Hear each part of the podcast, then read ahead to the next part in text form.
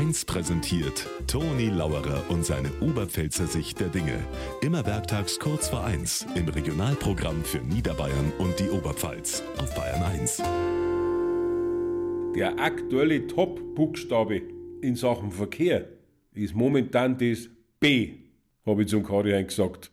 Blockade und Behinderungen durch Bauern und Bahn. Da hast du recht, hat er gesagt, aber du hast das dritte B vergessen. Das ist zwar nicht aktuell, aber von dem ist man als Autofahrer beständig betroffen. Hä? Hab ich gesagt, was ist denn das für ein B? Baustellen.